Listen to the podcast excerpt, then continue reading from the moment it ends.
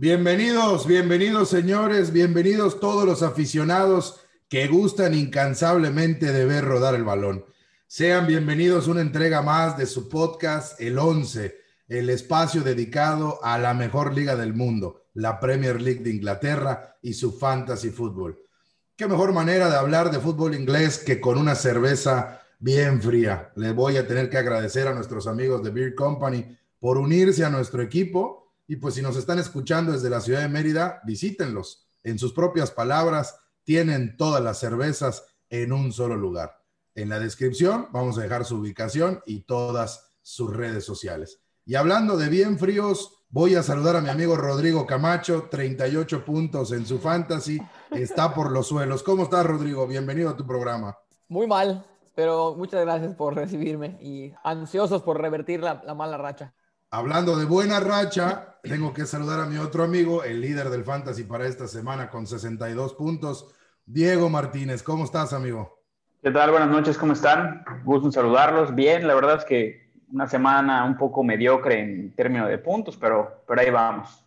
Pues vamos a revisar, vamos a revisar la semana 20. ¿Qué pasó? ¿Qué nos dejó la semana 20, la jornada 20 de la Premier League? Para empezar, muchos goles, 31 goles en 10 partidos, pero nos da un promedio de 3.1 goles por partido, tomando en cuenta que el promedio de las 20 semanas acumuladas es de 2.7 goles por partido, que para todos los fantasy players sabemos que se traduce en puntos, puntos y más puntos. Nos dejó también pues este fenómeno pandémico que arroja más victorias visitantes que más victorias de los locales. De los 10 partidos que tuvimos, 6 acabaron en victoria el visitante, 3 en empate y ojo, solo una victoria de los equipos locales, que fue la locura, la voltereta con protagonista el Burnley, dándole la vuelta en casa al Aston Villa.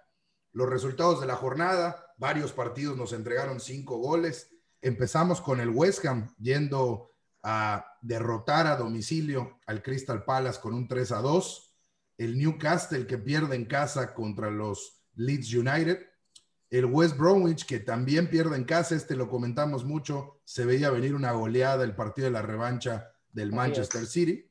Los dirigidos por Guardiola no dieron espacio al margen de error y ganaron 5-0 en su visita al West Bromwich. Y para terminar los partidos del 26, el Arsenal vuelve a ganar ahora de visita en el St. Mary's Stadium al Southampton en un 3 1. Empezamos los partidos del 27, decepcionante partido del Chelsea, decepcionado debut de su entrenador, 0 por 0. El Burnley, como ya se los habíamos dicho, una locura de partido, una voltereta en casa, digna de una muy buena película, digna de un episodio de la Premier League. Brighton y Fulham, como también lo predijimos en el podcast anterior, un terrible 0 por 0 sin muchos argumentos futbolísticos. La gran, gran sorpresa de la semana el último lugar de la tabla le fue a ganar al primero en Old Trafford. El Sheffield United vence a los rojos del Manchester. En un muy buen partido, con el único empate con goles, tenemos al Everton recibiendo al Leicester City, quedó 1 a 1. Y por último, el partido que se jugó el día de hoy, el 28 de enero, los de Jürgen Klopp se reencontraron con el gol, se reencontraron con su primer gol del 2021, su primera victoria del 2021 a costas de los dirigidos por José Mourinho. 3 a 1 gana de visita en Londres el Liverpool. Como lo es el objetivo de este podcast, nosotros hicimos un 11, un 11 ideal de la semana 20. Diego, ¿cómo nos fue en el 11 de la semana 20? Mira, fuimos un equipo bastante regular, la realidad. Fue un, fue un 11 con, con dos bajas importantes. Habíamos mencionado a Bomeyang y a Bardi, previo de, las noticias que se conociera que iban a estar fuera de la, de la jornada, a Bomeyang por un tema personal y eh, Jamie Bardi por un tema de, operación que también eh, se dio a conocer posterior a, la fecha en la que hicimos nosotros la, la, selección.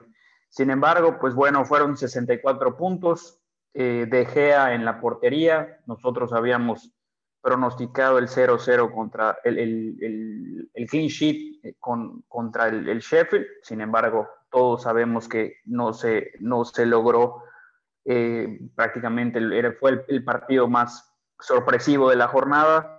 Eh, en la defensa, Cancelo, Maguire y Aina. La verdad es que los tres picks en términos de defensa fueron bastante buenos. Cancelo con 17 puntos, Maguire con 8, Aina con 6.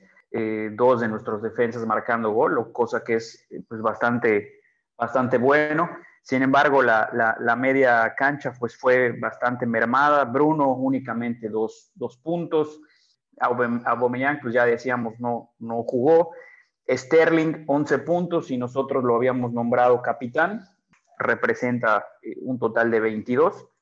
Madison, dos puntos. También esperábamos mucho de, del jugador de los Foxes. Y en la parte eh, de adelante, Antonio, Bamford y Jamie Bardi, que ya habíamos comentado, prácticamente no tuvimos puntos en el caso de Jamie Bardi, pero sí cinco puntitos de Antonio y un miserable punto de, de Bamford, que ahí comentaremos más, más a fondo qué es lo que está pasando con, con el Leeds. Y esperemos que en la próxima jornada pues designemos un, un once un poquito más prolífico. El average fue de 42 puntos y el highest fue de 123. ¿Cuántos nos dijiste que hizo nuestro equipo? 64 puntos. Pues bastante arriba, bastante arriba del, promedio. Sí, bueno, menos mal. Si no, no, no tendríamos podcast. Por lo menos hay que estar arriba, arriba del promedio y, por lo menos, si así va a ser dentro, dentro del presupuesto. Se aproxima la semana 21 otra vez con un sabor normal, con un sabor eh, típico, otra vez 10 partidos en fin de semana, distribuidos en dos días. Me voy a permitir empezar con, con el primer análisis. Eh, el primer análisis se da en Liverpool, pero con el equipo de Everton recibiendo, recibiendo al Newcastle. Aquí me parece un partido muy disparejo, me parece que los de Carlo Ancelotti se van a lucir, se ubican en lugar 7 de la tabla, pero 19 de sus 33 puntos los consigue como visitante y solo 14 en casa.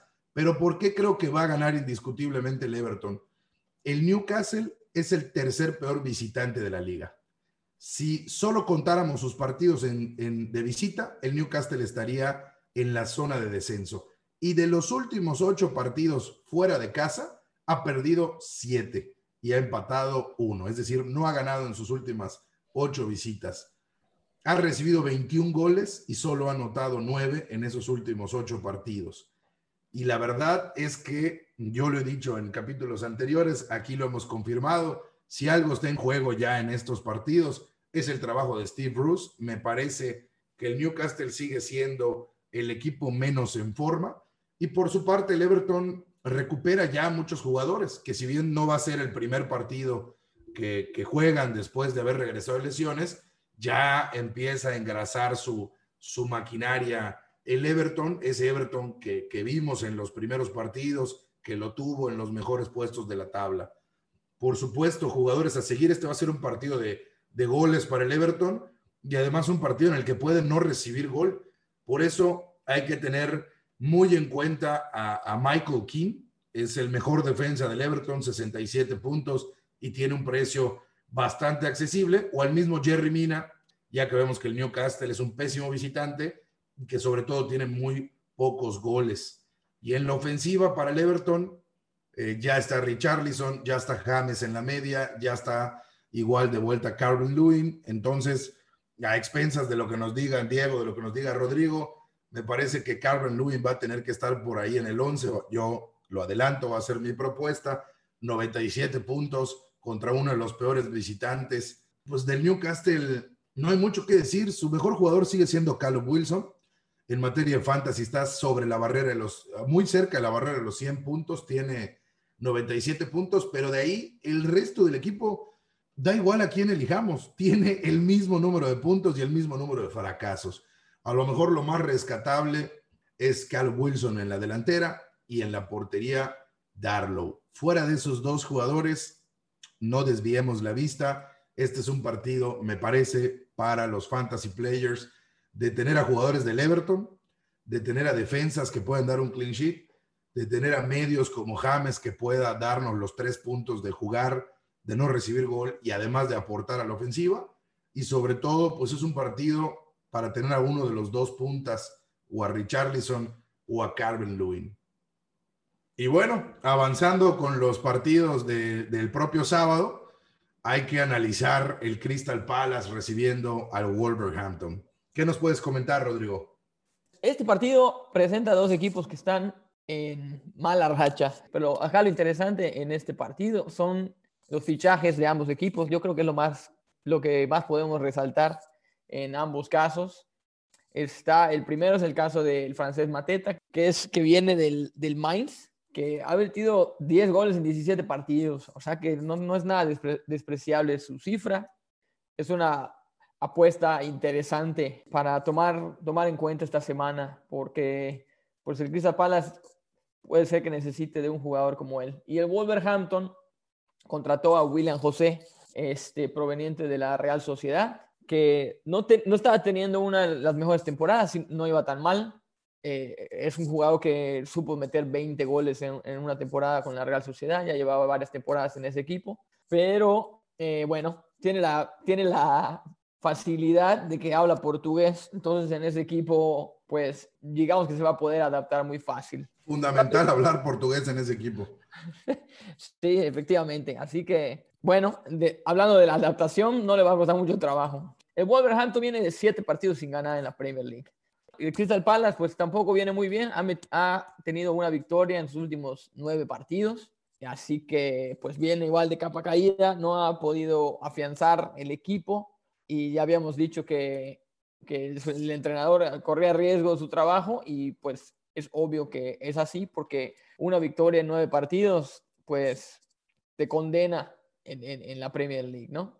Son equipos que no les gusta, que les gusta mucho contragolpear. La mayoría de los partidos que, que, juegan tienen menos del 50% de la, de la posesión, así que le ceden la iniciativa al equipo rival, enfrentándose dos equipos de similares características. Podríamos asumir que el equipo que, que pretenda llevar las riendas del partido, corre un poco más de riesgo que el otro equipo, dado que, dado que ambos están acostumbrados a, asumir el papel de, de, esperar, así que veremos qué, qué resulta, ¿no? Eh, de los jugadores a seguir, obviamente, tenemos a Wilfred Saja, que lo mencionamos muy, muy seguido, es un jugador que tiene, que promedia 5.8 puntos por partido de los partidos que ha disputado, así que son números muy interesantes. Principalmente, como bien son dos equipos que no vienen muy bien, pues yo lo único que podría mencionar sería Pedro Neto, del parte del Wolverhampton, que promedia 4.3 puntos por partido. Eh, viene, viene en mala racha el Wolverhampton, no apostaría mucho por ninguno de los dos. Sin embargo, creo que Saja, por su, por, su, por el precio y porque Wolverhampton lleva siete partidos sin ganar, pues puede ser una buena alternativa en el, en el 11. Así que lo podemos analizar después. Y ya concluyendo este partido, a la misma hora en Manchester, el City recibe al Sheffield United, que, bueno, Diego, tú nos puedes decir, ¿no? Ah, parecía un partido poco trascendental, pero el Sheffield hizo lo que hizo. Así que, pues las dudas, si bien el City no es lo mismo que el United, pues la, la posibilidades aumentaron, aunque sea. Pues ya está instalado, ya está aclimatado el Sheffield ahí, porque dos partidos de visita, los dos de Manchester, no es poca cosa. La verdad es que vaya semanita que, que se le viene a, al Sheffield. La verdad es que tremenda sorpresa el, el haberle arrebatado los puntos al Manchester United, pero en esta ocasión contra los vecinos de, de, la ciudad de Manchester, la verdad se ve muy, muy difícil que puedan repetir la hazaña.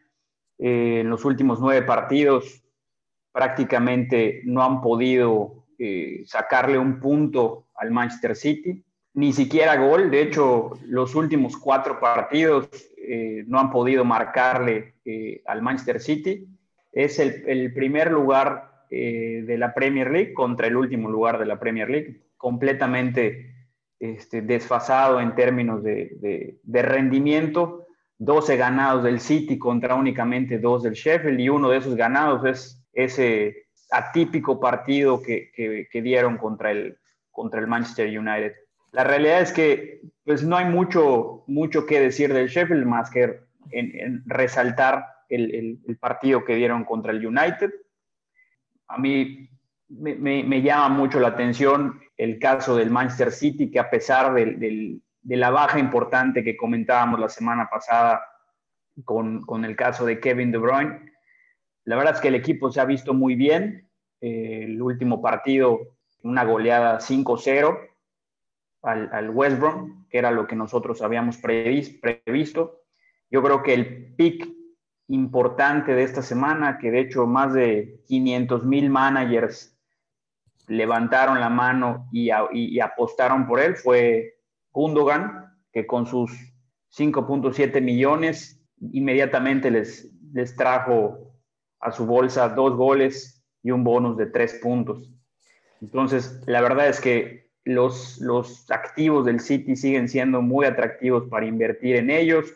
Cancelo, yo no me canso de repetir, a mí me parece un jugador espectacular en términos de ofensiva eh, no se habían reflejado los puntos, eh, desgraciadamente, hasta este partido. Nada más registraba antes del partido del West Brom una asistencia en todo lo largo de la temporada. Sin embargo, en este partido concretó, marcó un gol, una asistencia y un bonus de dos puntos, cosa que en términos de, puntos para esta jornada fueron 17, eh, un, increíble score para, un defensa.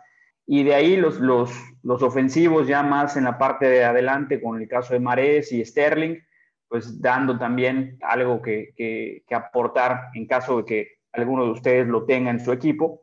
Un gol y una asistencia. Sterling también fue un, pick atractivo.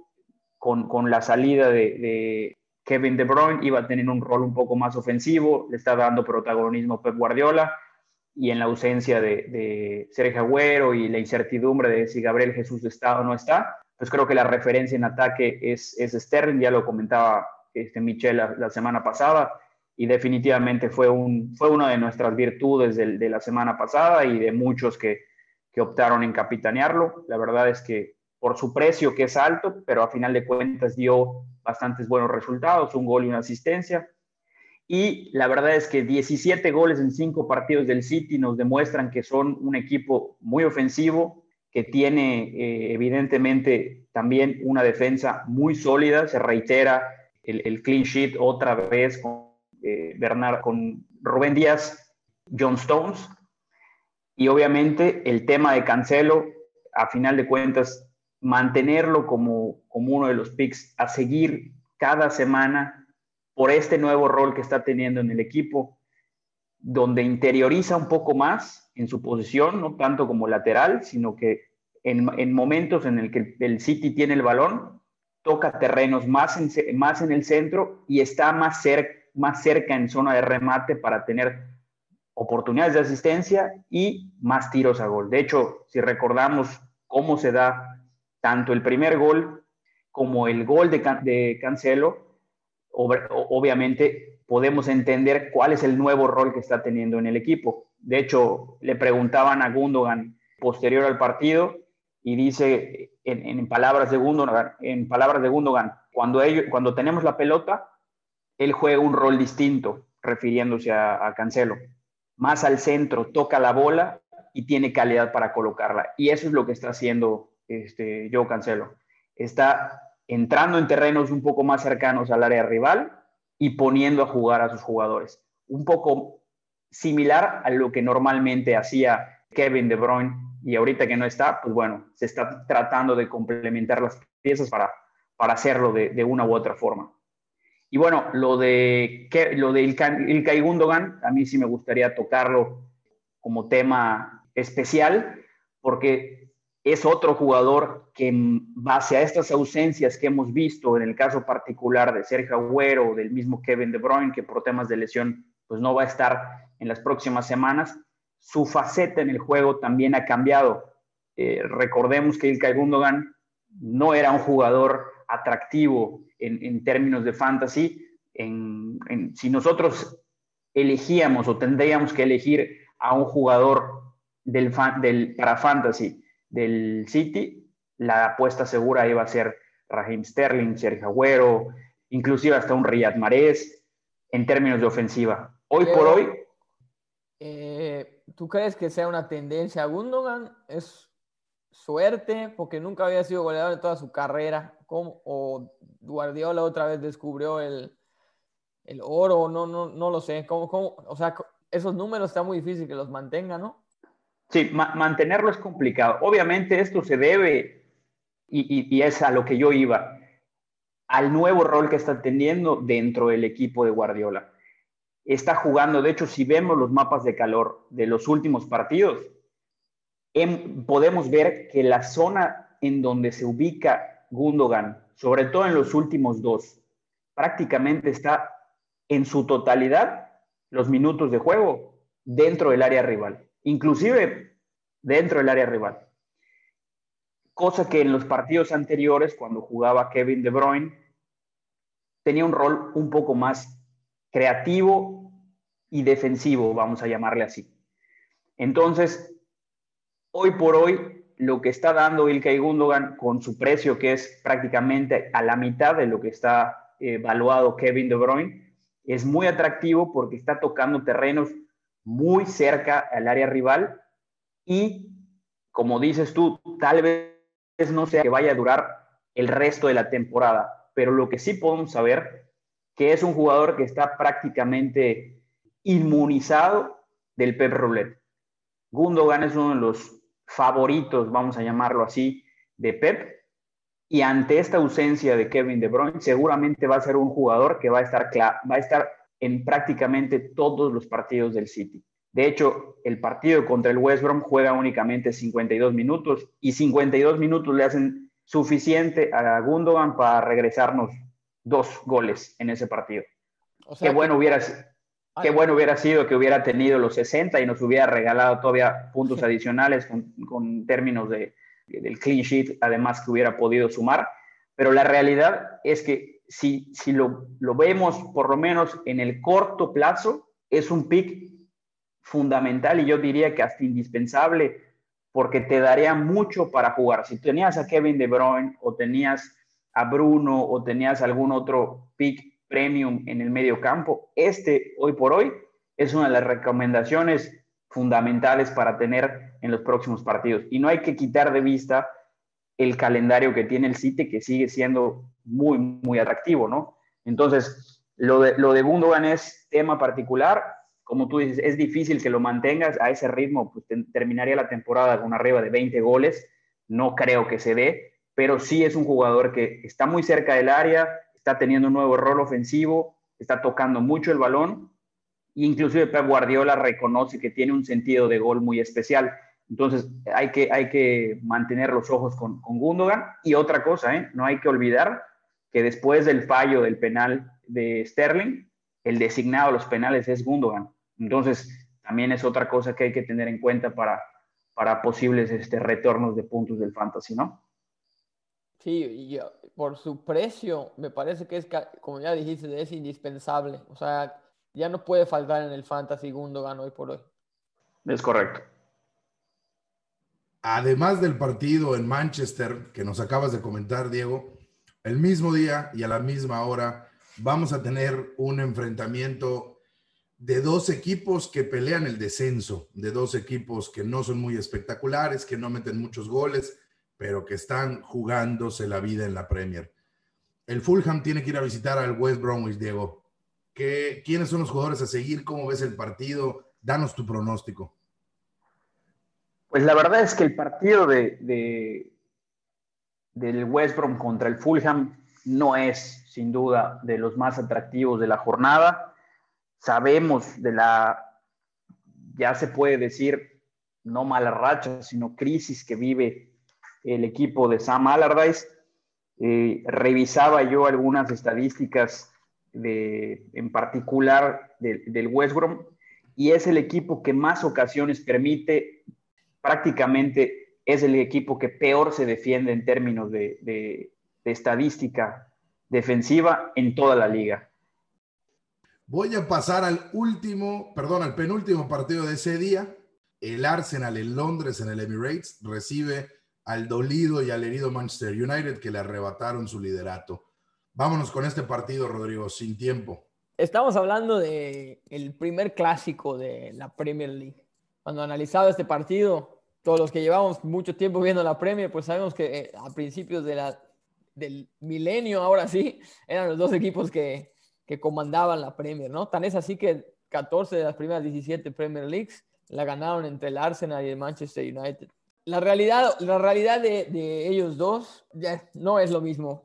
No, no, no dominan la liga como en ese entonces. Sin embargo, los dos vienen con una buena performance este, esta temporada, ¿no? Yo, este, el Manchester, fíjate, curiosamente ya estaba listo para decir que el último partido de Premier que había perdido el Manchester había sido contra el Arsenal, pero pues no contaba con que el Sheffield les iba a hacer la travesura el día de ayer. Así que, bueno, entonces ya hay que corregir y decir que antes del partido del Sheffield, el último partido que había perdido el Manchester era contra el Arsenal. Además, particularmente contra un Arsenal totalmente distinto al que vemos ahora y que, del que ya hemos platicado ¿no? bastante. Sabemos que Aubameyang es, muy, es probable que no esté. Ya había dicho Diego que tiene problemas. Lo más probable es que Pepe deba ser nuevamente titular y pues recordemos que respondió con gol, ¿no? Y pues no es tan mala noticia después de todo para el Arsenal, ¿no? Aunque no va a estar, aunque va a estar sin su estrella. Otra cosa que llama la atención de este partido y que vale la pena mencionar es que es probable que Martin Odegaard, el refuerzo que llega de préstamo del Real Madrid, me parece un, fichaje muy interesante para lo que resta de la temporada para el Arsenal.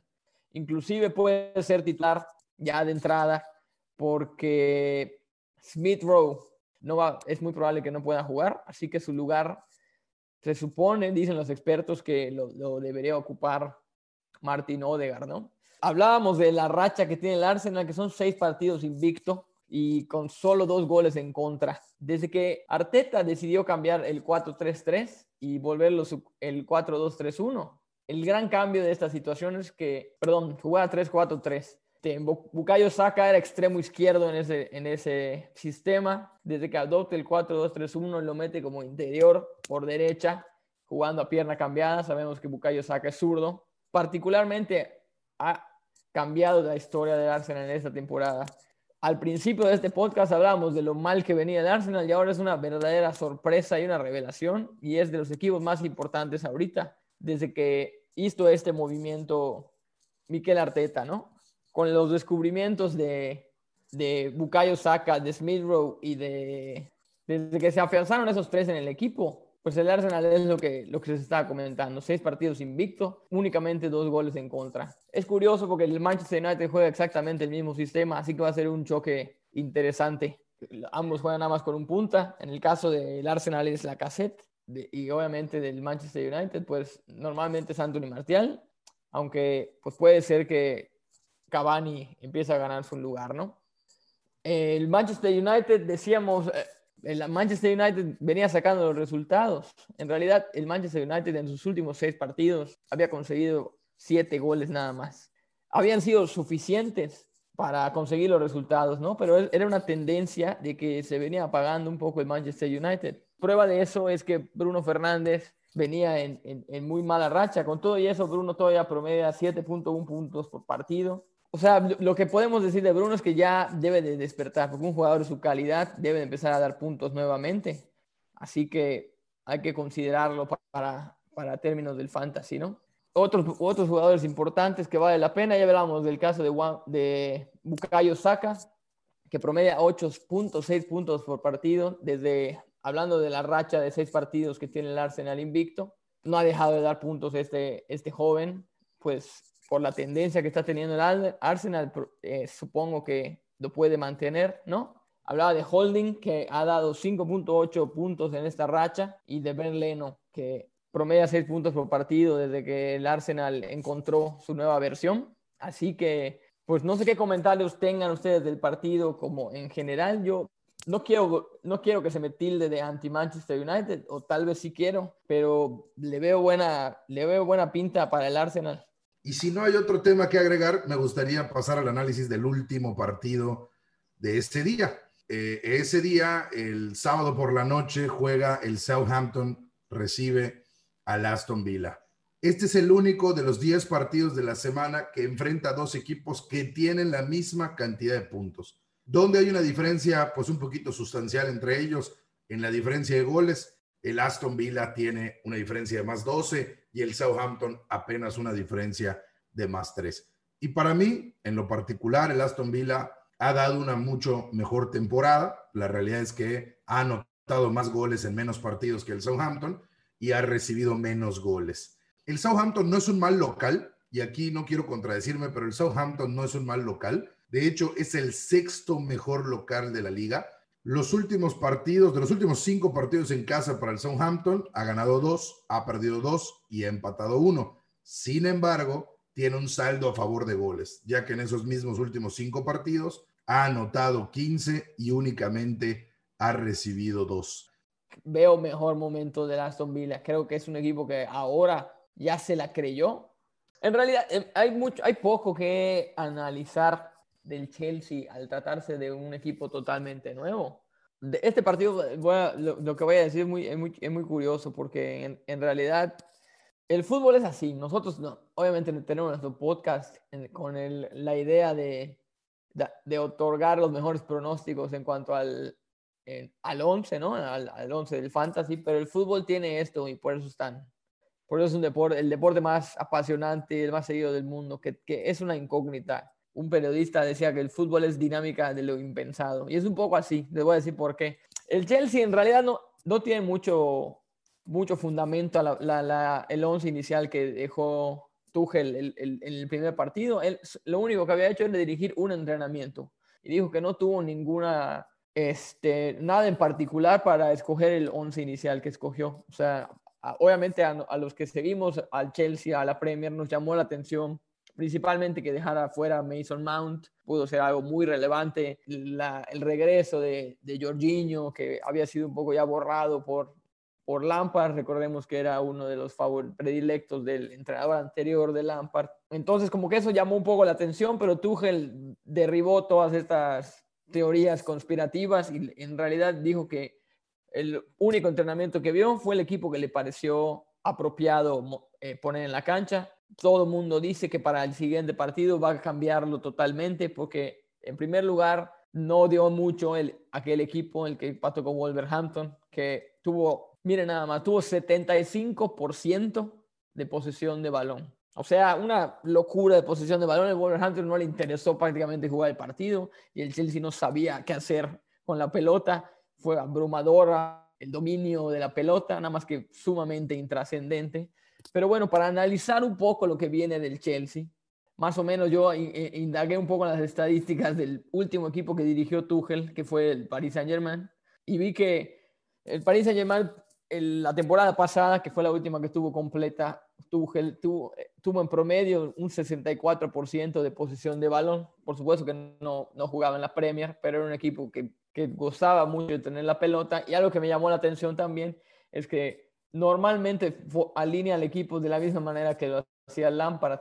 Tenía, él utiliza normalmente un 4-3-3 para la Champions, que a la que llegaron a la final. Los tres en punta eran Mbappé, Neymar y Di María. Y yo espero que repita el 4-3-3 en el Chelsea, con todo y que con Lampard igual jugaban 4-3-3. Vamos a ver qué, qué, otros movimientos les puede dar a, los delanteros, pero yo espero que Tuchel siga jugando con un 4-3-3. Podría ser eh, Werner, Ziyech, podría ser Havers inclusive, porque eh, hablaba del 4-3-3 del Paris Saint-Germain, que no tenía un centro delantero. Entonces, tanto el Burnley, el Burnley y el Chelsea tienen 24 y 23 goles recibidos. O sea, es muy parecido me llamó la, atención una estadística del Burnley que le han metido cero goles en contragolpe. O sea, es un equipo que nunca lo agarran mal parado. Así que eh, me pensé de qué manera le podía hacer daño el Burnley al Chelsea. Y el Chelsea le ha pasado que aunque ha metido goles de pelota parada, el 26% de los goles que ha recibido también han sido de esa manera, en,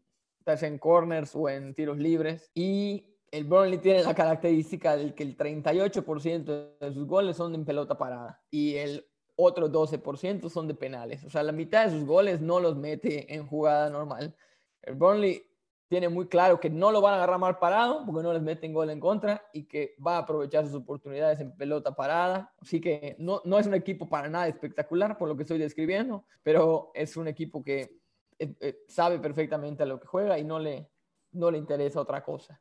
Sí, como último dato curioso del Burnley analizándolo, esto está hablaba yo de que el fútbol es dinámica de lo pensado. Lo, lo, quería plantear ahorita para, para salvarme un poco, para defenderme un poco de mi declaración de, de, que el Manchester United no hubiera manera de que perdiera ese partido. Pero, bien, fíjense, eh, fíjense que encontré en el Burnley, el Burnley solo había recibido más de un gol. En, en sus últimos 10 partidos no había recibido más de un gol en contra.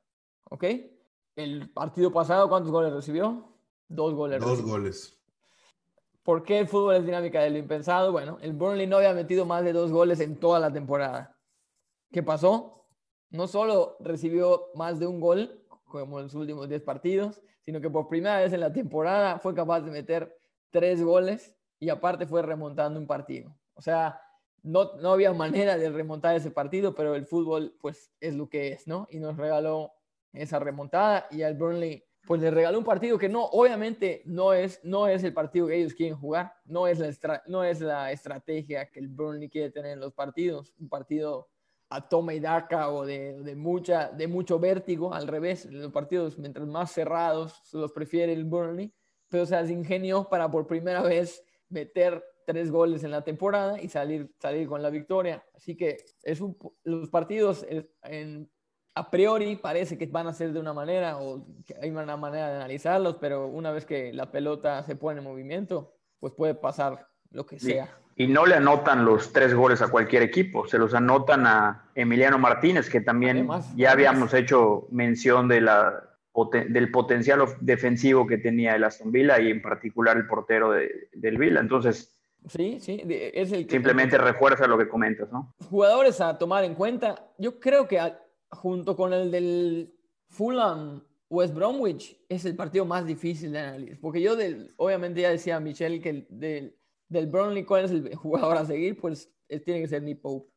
Y del Chelsea, que no sabemos ni quién va a jugar, pues yo tenía la, la intención de decir Timo Werner. No sé si por ganarse la confianza del entrenador va, ya va a despertar, pero puede que con la llegada de este nuevo entrenador, dicen que Werner va a ser titular sí o sí, dado que en el partido anterior no le dieron la titularidad, pues, pues no sé, podría ser una apuesta, ¿no?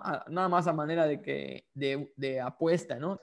Yo no voy a recomendar a muchos jugadores para esta semana. Me parece que hay otros partidos que nos dan tele de dónde cortar y me parece que no tiene definido tampoco el entrenador cómo va a jugar.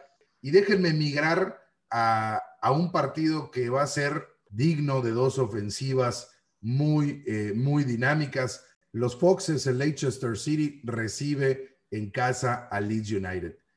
¿Cómo vemos, cómo vemos este partido, Diego?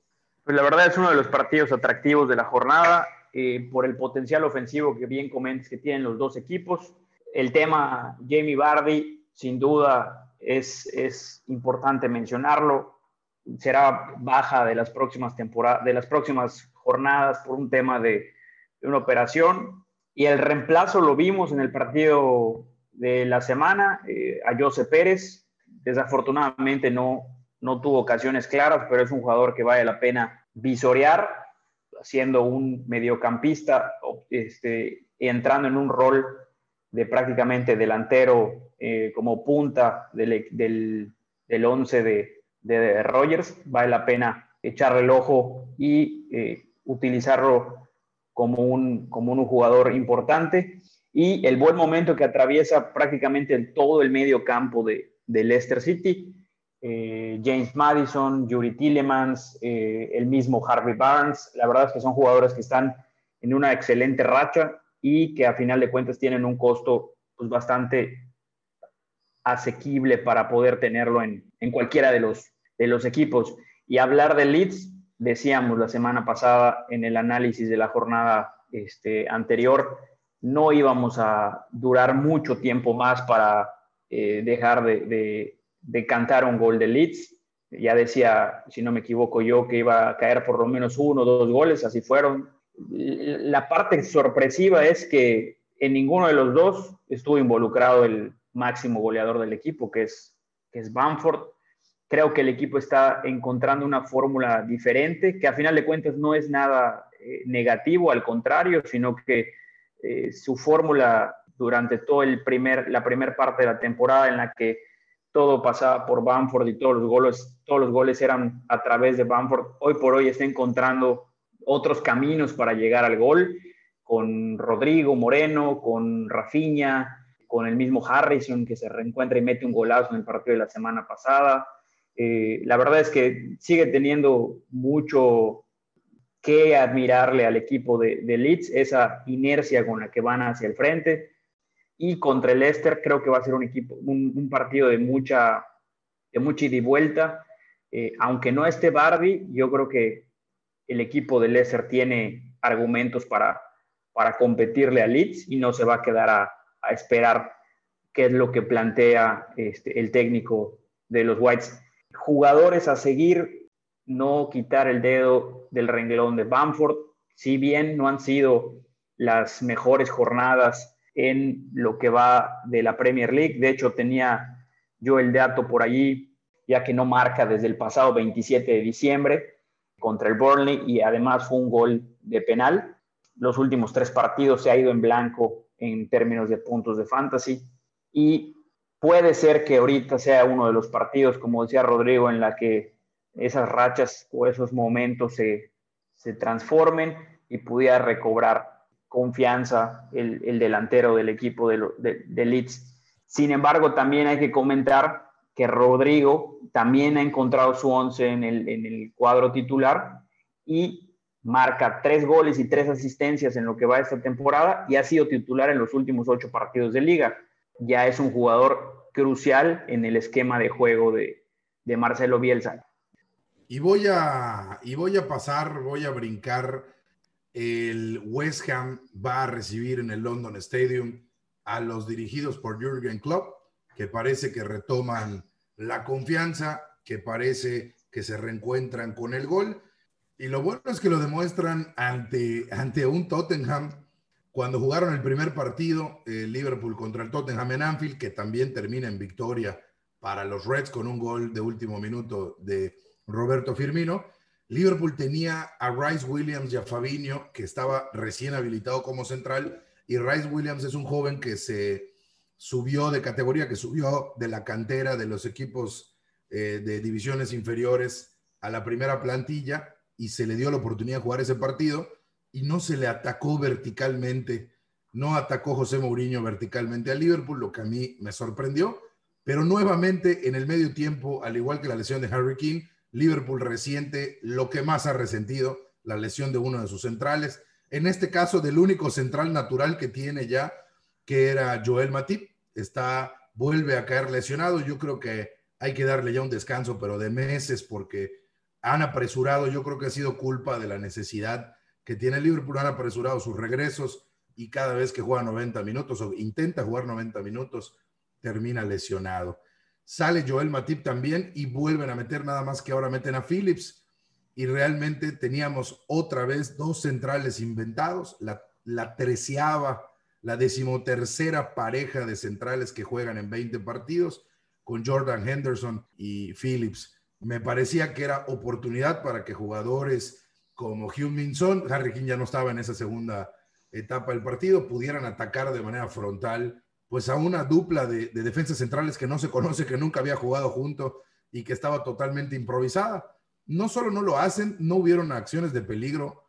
Como tú comentas, Rodrigo, se apagó totalmente el, el Tottenham en el segundo tiempo y le permitió, le permitió a Liverpool con toda la tranquilidad del mundo seguir encajando goles en su haber y llevarse este partido y algo sorprendente o por, lo menos sorpresivo, vaya, de la alineación del, Tottenham, obviamente ya lo que comentan de, del tema de las lesiones, que desafortunadamente otra de las grandes figuras del, del fantasy en general, pues obviamente uno de los mejores jugadores, de, la, los jugadores con mejor forma esta temporada, pues lo vamos a tener fuera por algunas semanas, el caso de Harry King. Otro cambio que también no era usual en la alineación de Mourinho, es el caso de Doherty, que lo utiliza como lateral izquierdo, que si recordamos llegó al equipo como un prácticamente lateral derecho y Sergio Aurier le termina ganando el puesto, únicamente había estado jugando partidos de copa, partidos prácticamente no, no importantes de liga. Y ante la, pues, los problemas musculares que tuvo eh, Reguilón, pues utiliza al exjugador de los Wolves y no es su, posición habitual, ¿no? Jugando por izquierda, también esa, este, esa es una de las de los factores que pudiera haber sido algo perjudicial para el desarrollo del partido que, planteaba el, el, Tottenham, pero hay, que, hay que ver cómo se, cómo se, desenvuelve. La verdad es que el, suplente o el, jugador a, ver sería Vinicius, Carlos Vinicius, como suplente inmediato de, de Harry King, pero habrá que ver si tiene la confianza eh, Mourinho en él o si todos los ojos se van a ir sobre el coreano, ¿no? Y bueno, voy a dar datos duros, datos fríos del partido que se viene al West Ham.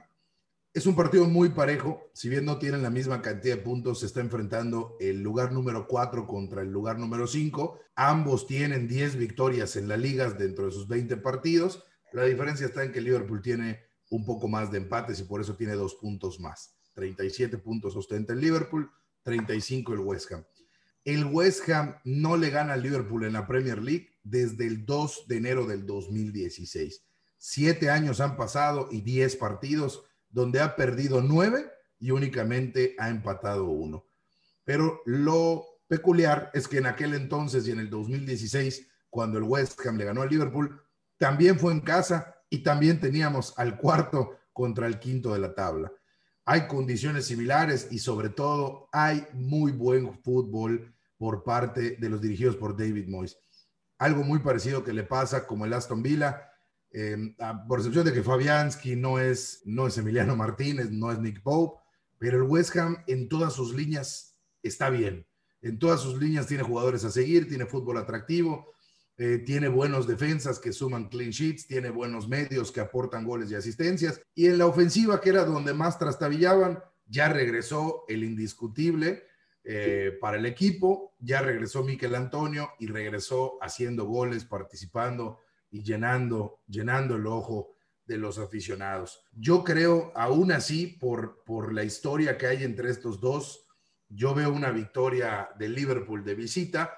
Creo que la victoria ante el Tottenham, incluso la derrota de Liverpool frente al Manchester United en Old Trafford en la FA Cup, dejó mucho mejores sensaciones que los empates que tenían en la liga. En liga empataban, pero no anotaban, casi no disparaban al arco, no generaban tanto peligro. En la FA Cup, si bien pierden 3 a 2 contra el Manchester United, dejó mucho mejores sensaciones, devolvió confianzas y sobre todo eh, cortó la sequía goleadora que, tenían los de Jürgen Klopp. A mí me parece que va a ser un partido para Liverpool. Hay muchísimos, muchísimos jugadores a seguir si sumamos a, a estos dos equipos. Entre estos dos equipos del Liverpool, pues son los de siempre. Mohamed Salah, el cuarto mejor jugador del fantasy, Sadio Mané, el octavo mejor jugador del fantasy, Georgino Wijnaldum, hasta el día de hoy, Liverpool ha jugado 20 partidos en esta edición de la Premier League y Wijnaldum ha jugado los 90 minutos de los 20 partidos. Y algo que pasa muchísimo con otro jugador, pero del West Ham, que es Aaron Creswell. El lateral izquierdo del West Ham ha jugado los 20 partidos para el West Ham y los 90 minutos. 92 puntos en el fantasy. El West Ham, pues no es una muralla defensiva como lo diríamos del Burnley. Sin embargo, muchos partidos no recibe gol y sobre todo Aaron Creswell sigue dando asistencias y tiene, al igual que Cancelo, guardadas las proporciones, ese feeling, esa peligrosidad. Se parece muchísimo al jugador que va a tener en la otra banda el Liverpool, que es Andrew Robertson. Y yo creo, si habría que poner a dos jugadores a seguir, o a tres jugadores a seguir para el West Ham. Tenemos a Miquel Antonio, el, el 9 indiscutible. Tenemos a Tomás Susek y Aaron Creswell. Creo que va a ser un partido de muchos goles. Yo veo un 2 a 3, inclusive un 4 a 2 a favor de los Reds. Y bueno, el objetivo de este programa es llevarles a ustedes la mejor alineación posible para que todos los fantasy players puedan lucirse y mejorar y mejorar en sus ligas y avanzar avanzar en sus rankings. Vamos a tratar de construir el 11 ideal de la semana 20, de la semana 21 de la Premier League. ¿A quién ponemos en la portería, señores? Podemos poner a Pickford para no quemar, para no quemar posiciones del Manchester City. Yo, yo había pensado precisamente en Pickford o en Areola del Fulham, que digo, yo no tengo que decir mucho más, yo voy a seguir montado en el tren de, de, Joe Cancelo, creo que va a jugar, definitivamente va a ser titular. Yo te voy a segundar, te voy a hacer segunda, eh, Cancelo va, ya somos dos contra uno, aunque Rodrigo no quiera, pero Cancelo va y además déjame proponer al mío, yo voy a proponer a Michael King, también del Everton, para que sea nuestro segundo jugador del Everton, por congruencia de que Pickford va a lograr el clean sheet. Yo creo que Michael King también lo va a lograr. Si no tienen oposición, voy a proponer como segundo defensa a Michael King. Hay que poner un defensa de los Spurs y probablemente sea Eric Dyer. Vamos a pasar entonces a la, a la línea de cuatro que solemos poner en el medio campo. Aquí me gustaría escucharte, Rodrigo. ¿Cuál es tu primer medio? ¿Cuál es tu primera aportación al medio campo del 11? Mi primera aportación al medio campo. Segundo mediocampista, Diego. No sé si a Salah o a Mané. Estoy entre esos dos. Si a mí me preguntas, yo creo que prefiero como ese pick premium de Liverpool a Mané. Ha, sido, ha estado mucho más involucrado. Yo sé que Salah tiene más puntos en el fantasy, pero esos puntos los acumuló muy al principio. Desde muy al principio Salah Digo, y es el líder goleador de la Premier, ¿eh? No, no, no, no quiero que me malinterpreten, pero en los últimos tres, cuatro partidos, el que ha sacado el músculo ofensivo para el Liverpool es a Mané. No quiero decir Gundogan, porque si no van a decir que yo nada más eh, traigo a, jugadores del City. El otro. No, dilo, dilo, porque de todas maneras Gundogan ayer era un fijo, lo platicamos desde que. Es que seguramente si no lo decía yo, lo iba a decir alguien de ustedes. De los otros dos. Yo iba a proponer a Raheem Sterling porque creo que va a seguir teniendo la responsabilidad ofensiva. Y pues bueno, viene de darnos 22 puntos en la capitanía. Otra vez tiene un partido cómodo el City. Incluso yo veía aquí a dos medios del City, precisamente por eso no quería Ederson, ¿no? Yo creo que la, dupla Raheem Sterling y, y Kai Gundogan puede ser una excelente opción. ¿No crees que descanse a alguien? Está muy fácil el partido, Diego. ¿Tú qué onda? ¿Cómo ves? No, porque de, hecho Gundogan lo saca al minuto creo que 52. Y, no tiene delanteros para suplir Sterling. Y Sterling no creo que lo, lo, lo, banque. Me parece un poquito arriesgado ir con los dos en, en, medio campo, pero, pero, me gusta. pero solo en el sentido de la titularidad, porque el partido está clarísimo. Sí, no, el partido está muy claro y creo, y, digo, si lo vimos contra el West Brom, cinco goles y repartidos, este, seguramente va a haber repartición de puntos en este igual. Y de los otros defensas de, de, medios que pueden ser funcionales porque además son, son baratos, ahora sí que son medios de presupuesto, puede ser Rafinha o, o, o Saka, que también tiene un excelente momento, ya sea para una línea de cuatro, alguno de los dos, o inclusive los dos en una línea de, cinco y nada más ir con dos delanteros. No sé, no sé cómo lo ven. Pues no sé, tú. Yo, yo creo que Rafinha anda en mejor momento y sobre todo creo que el Leeds tiene un partido más amigable que saca que tiene que recibir al Manchester United, que si bien viene herido y de una derrota, no es un rival fácil y no por nada está en el lugar donde está pues no estoy tan seguro de eso. Yo creo que el Leicester de local es un rival muy duro para, para el Leeds.